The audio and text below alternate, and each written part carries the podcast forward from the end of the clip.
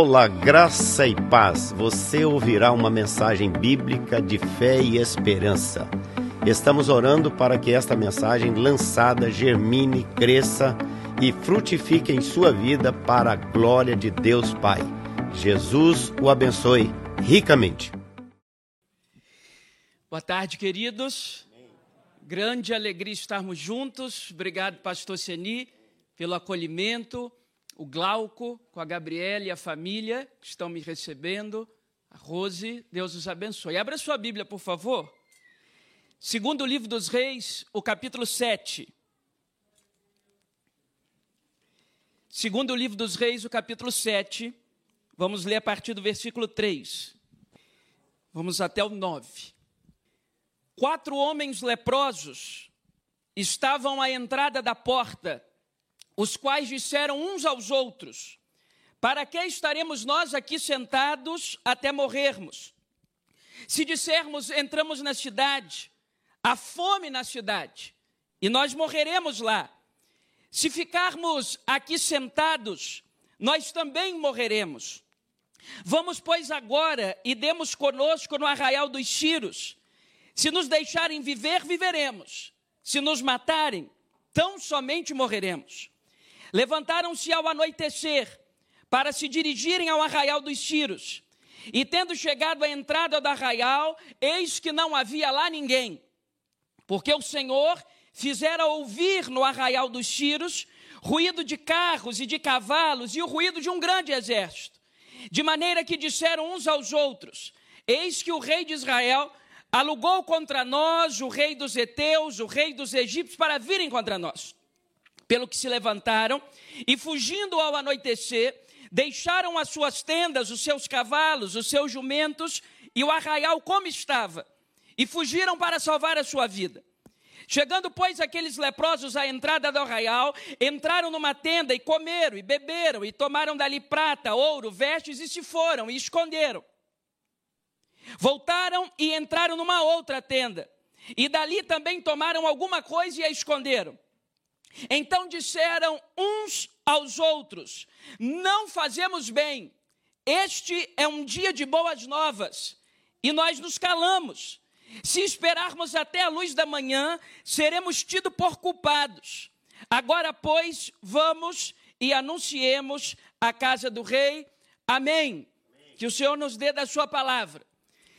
Irmãos queridos, nós estamos neste texto diante de uma das enfermidades mais cruéis registrada na Bíblia Sagrada, que é a lepra. Se você confere em Levíticos 13 e 14, você vai perceber que a vida de um leproso era muito difícil. Ele era segregado socialmente, ele era tirado totalmente de perto da sua família, dos seus amigos, do seu ciclo social.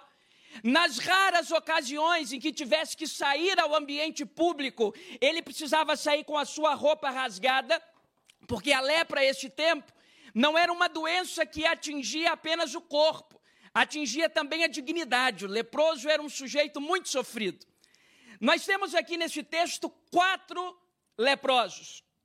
Quatro leprosos que apresentam para nós apesar da vida muito difícil que tinham, apesar da vida marcada pela segregação e pela doença, eles apresentam para nós uma intensa vontade de viver. Aliás, todos os episódios na Bíblia que nos falam sobre a lepra têm algo para nos ensinar. Por exemplo, os dois principais do Novo Testamento, Mateus capítulo 8, versículos de 1 a 4 e Lucas 17, falam para nós, respectivamente, Mateus 8, pastor Seni, de um leproso. E esse um leproso chega diante de Jesus e diz: Se quiseres, podes purificar-me. E Jesus responde: Eu quero, fique limpo. E imediatamente o leproso se viu limpo. Jesus curou esse leproso por um ato. Em Lucas 17, especialmente no versículo 14, Jesus está diante de dez leprosos que pedem a Jesus uma palavra de cura, mas Jesus não os cura imediatamente. Jesus diz: vão e se apresentem ao sacerdote. Naquele tempo, o sacerdote era a autoridade sanitária capaz de dizer: olha, você está limpo. E diz o texto sagrado em Lucas 17, 14, que enquanto iam em direção ao sacerdote, iam sendo purificados. Cada passo que davam, uma lepra menos. Cada milha que andavam, uma marca menos no corpo. Jesus ali está curando os dez leprosos em um processo de cura. O que diferencia, portanto, Mateus 8 de 1 a 4 e Lucas 17, 14, é que em Mateus 8 Jesus cura um leproso com um ato, instantaneamente. Em Lucas 17, ele o faz por um processo. Enquanto eles caminhavam, a cura ia acontecendo. O que traz para nós uma reflexão preciosa. Jesus pode nos curar por atos ou por processos. Ele pode efetuar uma cura numa oração uma oração poderosa, numa reunião de oração, mas ele pode fazer também isso através de um tratamento, depois de sessões de químio, depois de uma cirurgia. É lógico que todos nós aqui, inclusive eu, preferimos as ações de Jesus realizadas num ato. Mas Jesus também trabalha por processos, enquanto a gente caminha. Mas o texto em questão não fala nem de um leproso e nem de dez fala de quatro leprosos, que estão num episódio histórico conhecido como Cerco de Samaria. O todo-poderoso Ben Haddad, exército maior daquele tempo, o exército dos Círios, cercam Samaria, ninguém entra e ninguém sai. Eu não sei se você já sentiu essa experiência na vida, a experiência do cerco. A experiência de estar cercado por um desânimo, por uma angústia, por uma perda, por um abandono afetivo, por uma notícia ruim. Samaria está cercada e ninguém entra e ninguém sai. Só que o texto registra que existem quatro leprosos na porta de Samaria. E eles estão conversando uns com os outros e eles chegam à seguinte conclusão: olha, se nós entrarmos em Samaria, nós vamos morrer de fome, porque não tem comida lá. As pessoas lá estão morrendo. Mas se nós ficarmos aqui, nós seremos mortos, nós seremos capturados. O que é que nós vamos fazer? O que é que nós precisamos fazer para sair desse cerco? Qual vai ser o nosso roteiro? Qual vai ser o nosso processo para que possamos sair desse cerco em que nos encontramos? E aí eu percebo nesse texto alguns princípios. Como esses quatro leprosos conseguem sair do cerco da vida? O primeiro princípio está no versículo 5. E o princípio é o movimento. Diz o texto que eles se levantaram. Eles se levantaram e foram até o arraial dos Círios. Qual é a conclusão que eles chegam? Se nós entrarmos, vamos morrer de fome? Se nós ficarmos aqui, vão nos matar? Nós vamos até o arraial dos sírios e vamos nos entregar. Podemos até servi-los como escravos. O que a gente não quer é morrer. Para nós, só existe uma coisa importante aqui: é que permaneçamos com vida. Eu até entendo se o pessoal da elite de Samaria pensasse assim. Nós queremos continuar vivendo.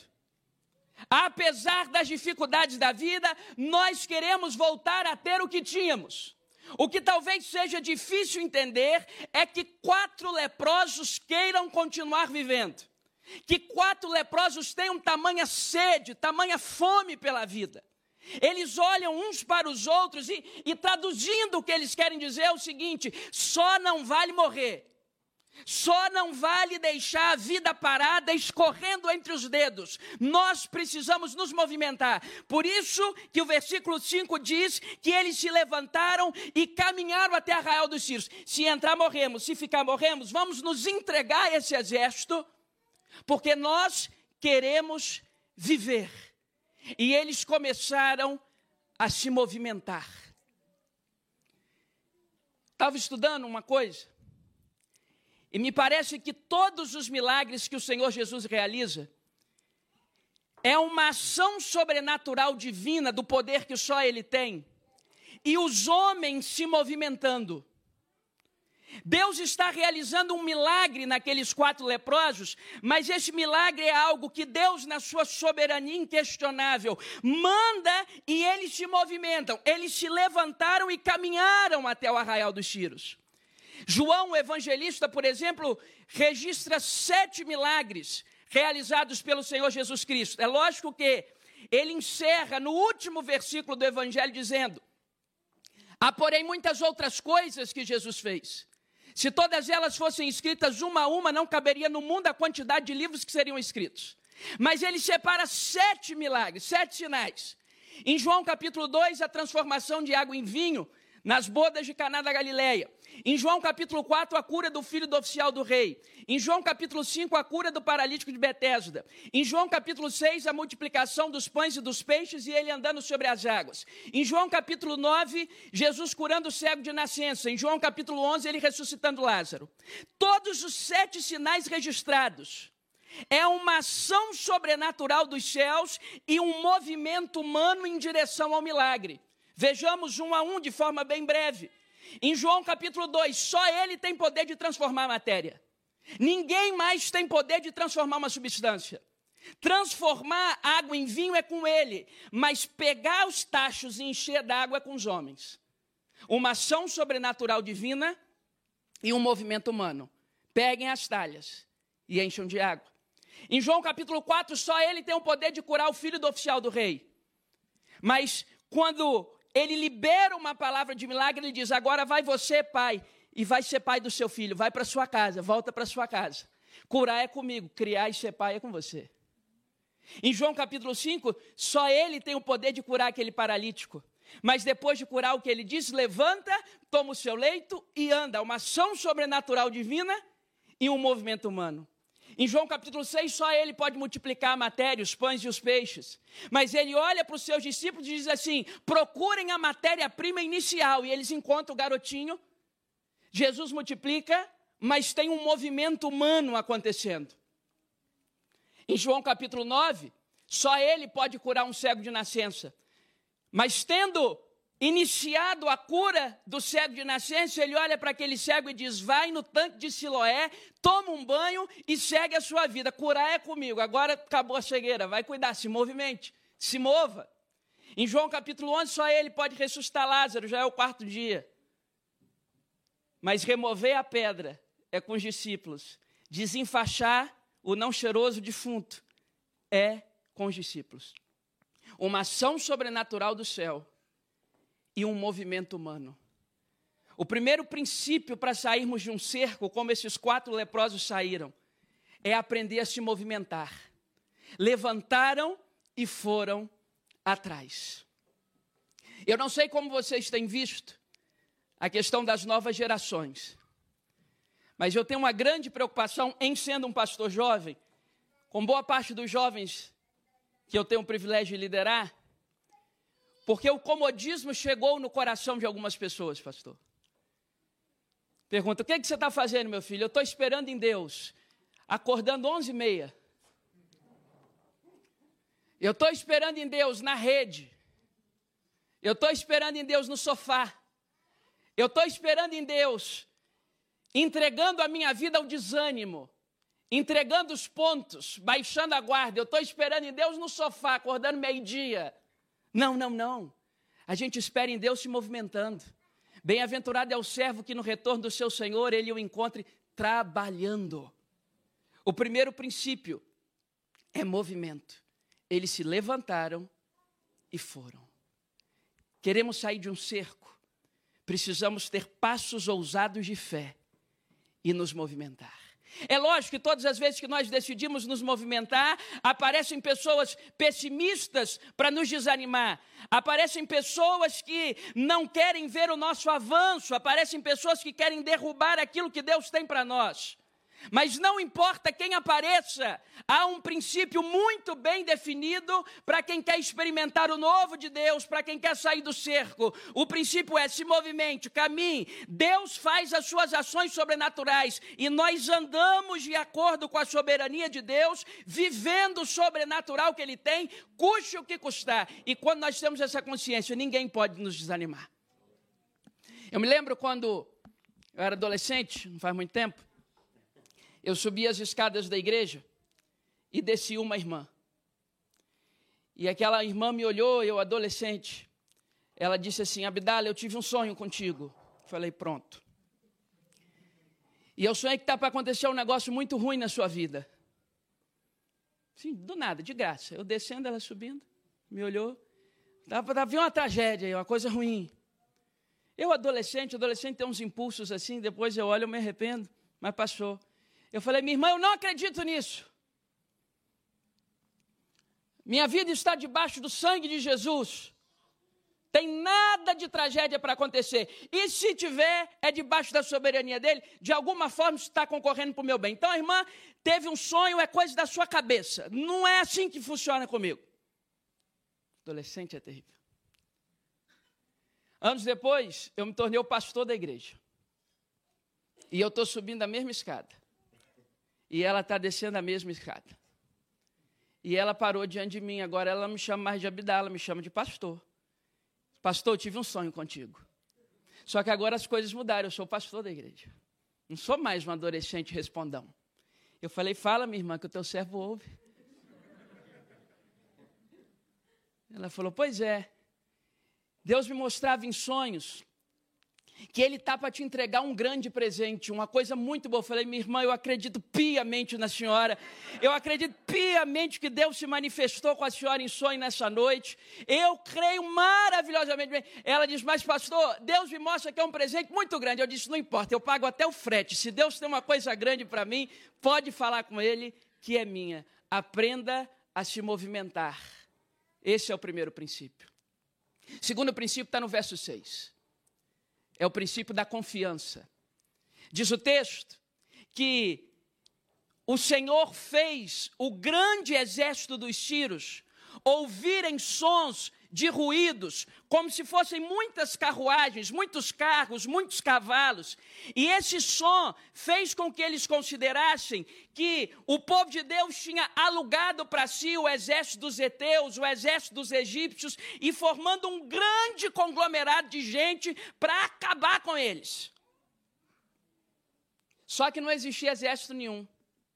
Diz o versículo 6 que Deus produziu um som de um exército que não existia, para que, tendo eles ouvido esse som, eles saíssem abandonando. Está tá claro o que está acontecendo aqui? Deus produziu um som, Deus produziu um som de um exército que não existia, para que aquele povo Ciro que estava no arraial, para onde os leprosos estavam indo se entregar, ficassem com medo e saíssem. Só tem um detalhe: aquele exército era muito grande. Dizem alguns historiadores que mais de 50 mil pessoas.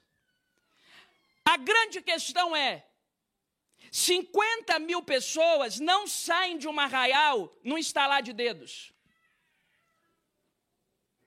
Demora.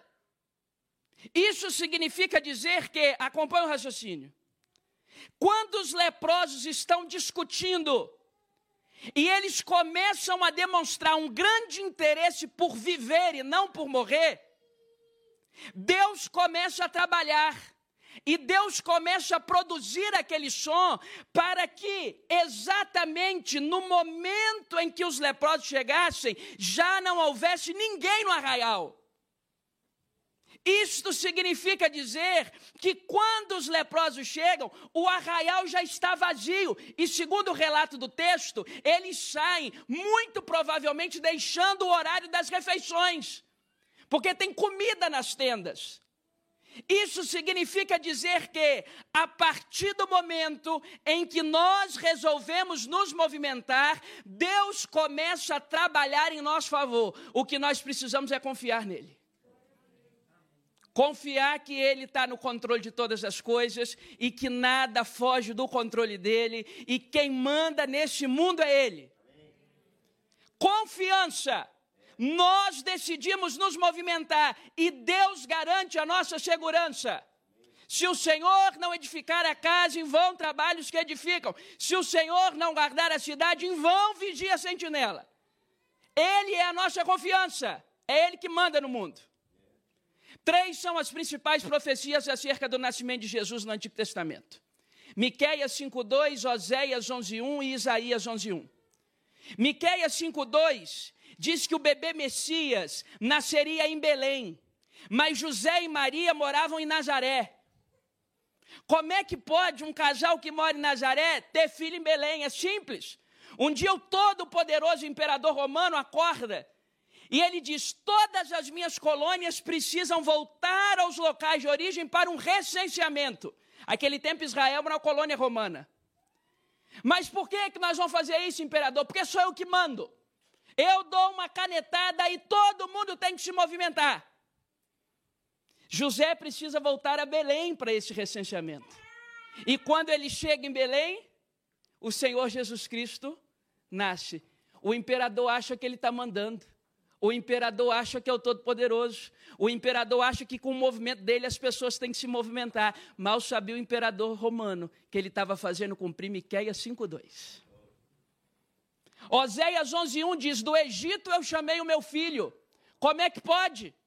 Um casal que mora em Nazaré, o bebê nascer em Belém e ser chamado do Egito.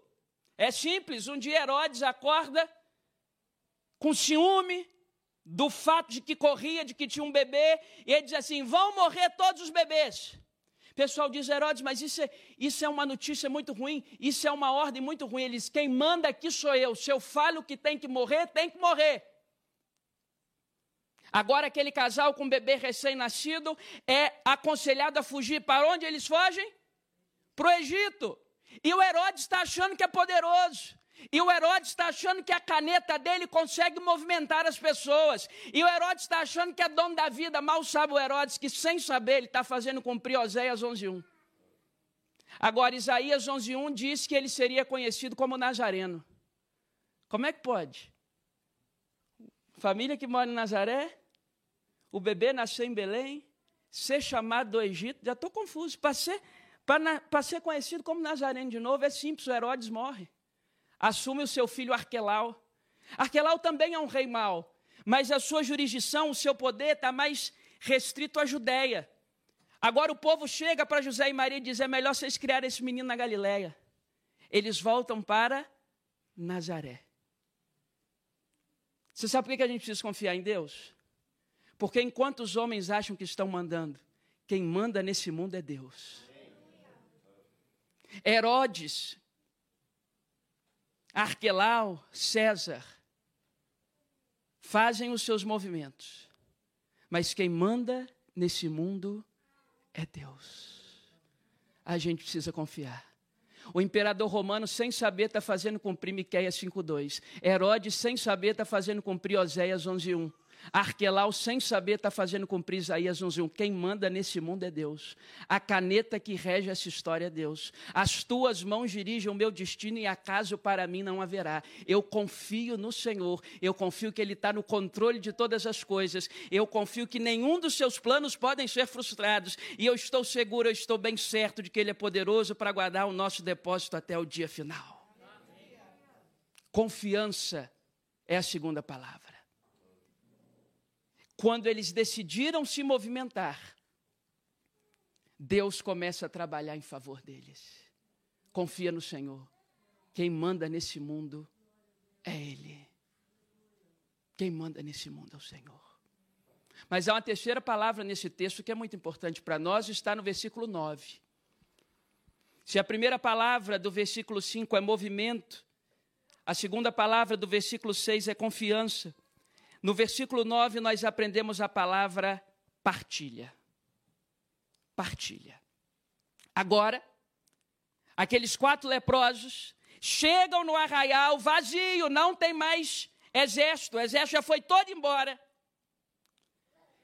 Eles que estavam famintos começam a comer, e se você acompanhou o texto, você vai perceber que eles vão enchendo de ouro. Ouro, Comida, imagina você faminto chegando num oásis daquele, entra numa tenda, comida, estava andando a pé, pega cavalo, estava sem dinheiro, bota ouro no bolso, começa a comer, comer, comer, comer, comer, comer, são os dons de tudo. Agora eles estão indo embora. Barriga saciada, ouro no bolso, montados em cavalo, problema da vida todo resolvido. Vamos embora. Mas aí chega no versículo 9, eles têm uma crise de consciência. Versículo 9 diz que eles começam dizendo assim: Nós não fazemos bem, porque hoje é dia de boas novas. Traduzindo, não adianta a gente estar tá com a barriga cheia, com ouro no bolso, se os nossos irmãos estão lá em Samaria cercados, morrendo de fome. Não adianta ter ouro e cavalo, se tem um tanto de gente passando necessidade. Vamos voltar agora. Vamos anunciar o rei que o exército dos sírios foi embora, Deus tocou eles daqui. Vamos anunciar que eles deixaram comida, mantimento, ouro para a gente reconstruir. Vamos anunciar que tem cavalos, vamos anunciar que tem armamento. Nós não fazemos bem. Esse é um dia de boas novas. Teoricamente, nós aprendemos que boas novas é um termo do Novo Testamento que designa evangelho. Mas ele aparece mesmo em outra língua, desde o antigo. Este é um dia de boas novas. Nós vamos partilhar. E aí eu quero sustentar uma ideia com vocês. Que tudo na nossa vida precisa ser partilhado, inclusive a nossa fé. Nós sempre aprendemos que fé é algo individual, cada um tem a sua, mas me parece que na Bíblia não é bem assim. Marcos capítulo 2, versículo 5 diz: Vendo-lhes a fé, Jesus disse ao paralítico: Filho, os teus pecados estão perdoados. Marcos 2, 5. Vendo a fé dos quatro amigos, Jesus disse ao paralítico: Os seus pecados estão perdoados. Jesus considera a fé dos amigos para curar. Fé é partilha. Em Marcos capítulo 5, Jesus cura a filha de Jairo. Mas a filha de Jairo está entrevada na cama, dizem que ela está morta. Ela não tem condições de pedir nada para Jesus. Quem pede é o pai. E Jesus cura a filha por conta da fé do pai. A filha não teve fé. Fé é partilha. Em Marcos capítulo 7, Jesus cura a filha da mulher cananeia da mesma forma. A menina está possessa, ela é um bonequinho nas mãos do diabo, ela não tem condições de pedir nada. O diabo subtraiu o senso volitivo, a vontade dela, ela não tem condições de pedir nada. Jesus cura aquela menina por conta da fé da mãe, que ele elogia como uma grande fé. Fé é partilha. Em Marcos capítulo 9, Jesus desce do monte da transfiguração. Tem um, um, menininho que o diabo convulsiona, joga no fogo, joga na água. Rogaram os discípulos, eles nada puderam fazer.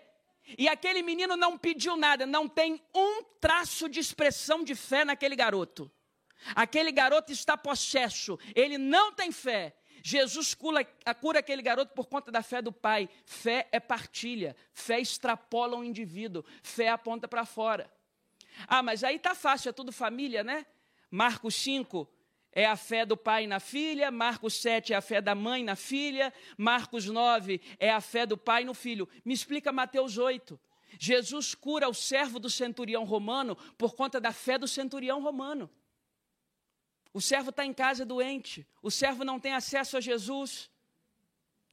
O centurião vai até Jesus, pede por um milagre, e lá pelas tantas, o servo dele fica em casa, fica bem, e ele acorda sem saber de nada o que, que aconteceu. Mais tarde ele vai atender. O meu patrão teve fé por mim. Fé é partilha. Quantas pessoas no exercício do ministério nós conhecemos que choram pelos seus filhos, choram por uma pessoa distante do Senhor, choram por um problema familiar, choram por pessoas em caminhos errados. Eu quero dizer para vocês que fé é partilha. Jesus pode usar a nossa fé para influenciar a vida do outro. Fé é para ser partilhada. Nós não fazemos bem. Esse é um dia de boas novas. Se nós ficarmos aqui, teremos sido culpados. Porque se Deus resolveu a nossa vida, Ele tem que resolver a vida dos nossos irmãos. Há uma coisa muito interessante na geografia de Israel. O Rio Jordão nasce ao Monte Hermon, ele desce, ele abastece a planície da Galileia e forma o mar da Galileia ou o lago de Tiberíades mesma coisa. Na verdade, não é um mar, é um lago. E quando o mar da Galileia, que é palco de grandes milagres, de grandes pescas, uma grandiosa coisa, Jesus andou sobre as águas no mar da Galileia. Andou sobre as águas. Se você tiver a oportunidade de ir lá, você pode entrar no barco e, e, e, andar no barco, custa 50 dólares. Aí você entende por que Jesus andou sobre as águas. É muito caro para andar de barco. esse mar que é palco de grandes milagres, derrama suas águas ao deserto da Judéia, ele recebe e repassa. E o deserto da Judéia forma com essa água que é mandada, que é repartida pelo mar da Galiléia, um outro mar que na verdade também é um lago, que é conhecido como o Mar Morto. E quando o Mar Morto recebe essas águas, ele não passa essas águas para lugar nenhum, ele retém a água. Como é o nome dele? Mar Morto. Quem recebe repassa, quem recebe partilha, é como o mar da Galileia, vivo.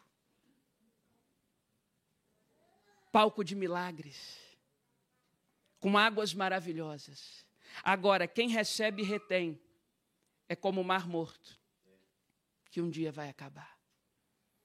A terceira palavra é partilha. Encerro dizendo que Deus deu a nós, seres humanos, uma habilidade que ele não deu a mais ninguém.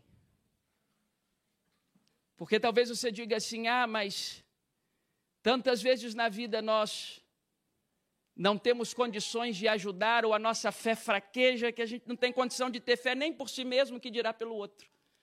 Nós estamos precisando de ajuda que dirá ajudar o outro. Nós estamos cheios de demandas que dirá partilhar a resolução do problema do outro. Mas Deus deu a nós um, uma grata e uma importante característica que Ele não deu a mais ninguém da criação: a capacidade de poder seguir mesmo diante das dores. Quantas vezes, com o coração sangrando, eu pude ajudar pessoas com o coração sangrando?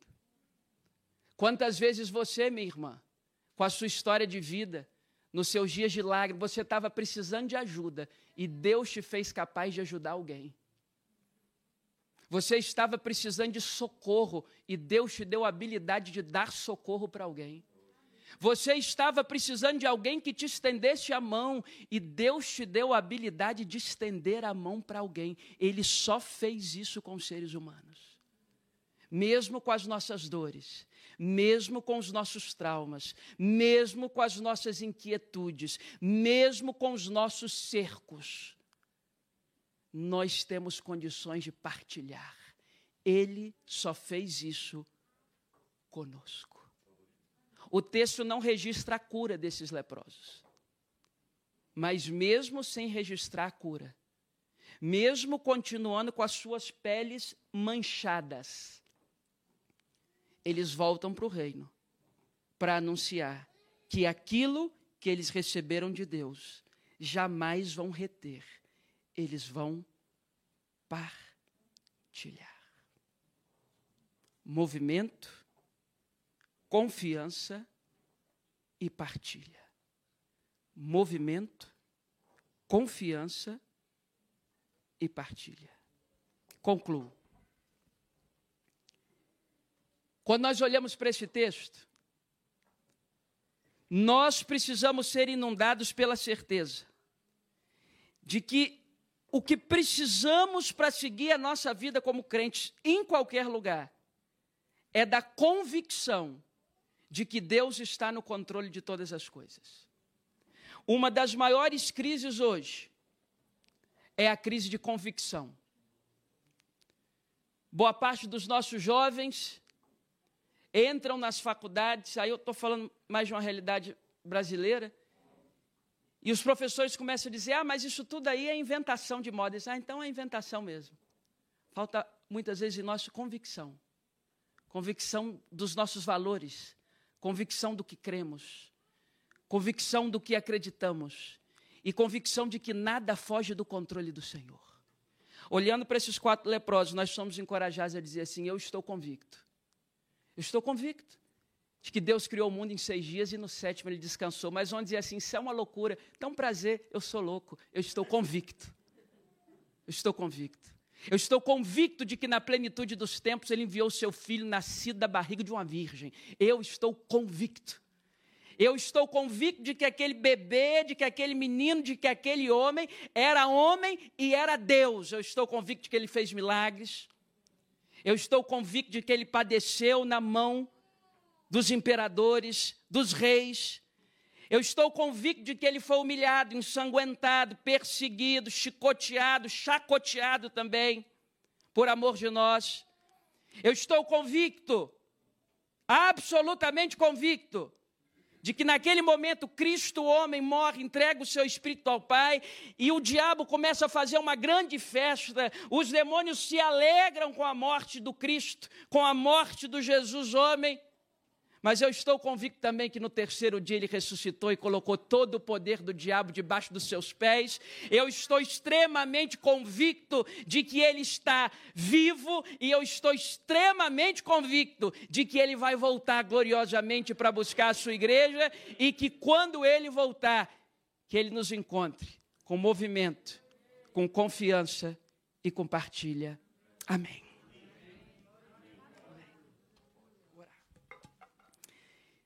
Senhor, nós te louvamos pela enorme oportunidade que temos de aprender com a tua palavra. Tua palavra é revelação suficiente para nós. A tua palavra nos corrige e nos encoraja. O teu cajado nos consola. Nós te louvamos por esta igreja reunida nessa tarde em teu nome. Nós te agradecemos pela liderança desta igreja. Nós louvamos o teu nome porque a tua palavra nos encoraja a caminhar, a prosseguir, mesmo diante dos cercos da vida, mesmo diante das adversidades da vida, mesmo diante daquilo que aparentemente foge das rédeas de nossas mãos. Nós cremos no Senhor, nós confiamos no Senhor. O Senhor não desperdiça as nossas lágrimas. Na força do Senhor nós nos movimentamos. É no Senhor que nós vivemos, nos movemos e existimos. É no Senhor que confiamos. O Senhor é a nossa rocha eterna. O Senhor é a nossa pedra angular. As tuas mãos dirigem o nosso destino, não existe acaso para nós. Nós estamos rigorosamente onde o Senhor quer que estejamos, nós cremos na tua soberania absoluta e nós cremos que o Senhor manda nesse mundo. Perdoa-nos quando a nossa confiança parece ser abalada. Perdoa-nos quando retemos o tanto que o Senhor tem feito em nossas vidas. Mas nos encoraja, Senhor. Nos encoraja a mais do que ver um milagre. Nos encoraja a ser um milagre na vida de alguém. Senhor, cobre-nos com o sangue do Cordeiro. Nós estamos certos de que há poder nesse sangue. Há prodígios nesse sangue, há milagres nesse sangue, há renovo nesse sangue, há provisão nesse sangue, há cura da depressão nesse sangue, há cura do câncer nesse sangue, há cura do desânimo nesse sangue. Derrama sobre nós porção farta do sangue do Cordeiro. Derrama sobre nós mais uma vez da autoridade do teu Espírito, encha-nos do teu Espírito, faz-nos transbordar da tua presença. Aplica a tua palavra no nosso coração, Senhor, porque somos extremamente necessitados de ti. Ajuda-nos, Pai, em nome de Jesus. Amém.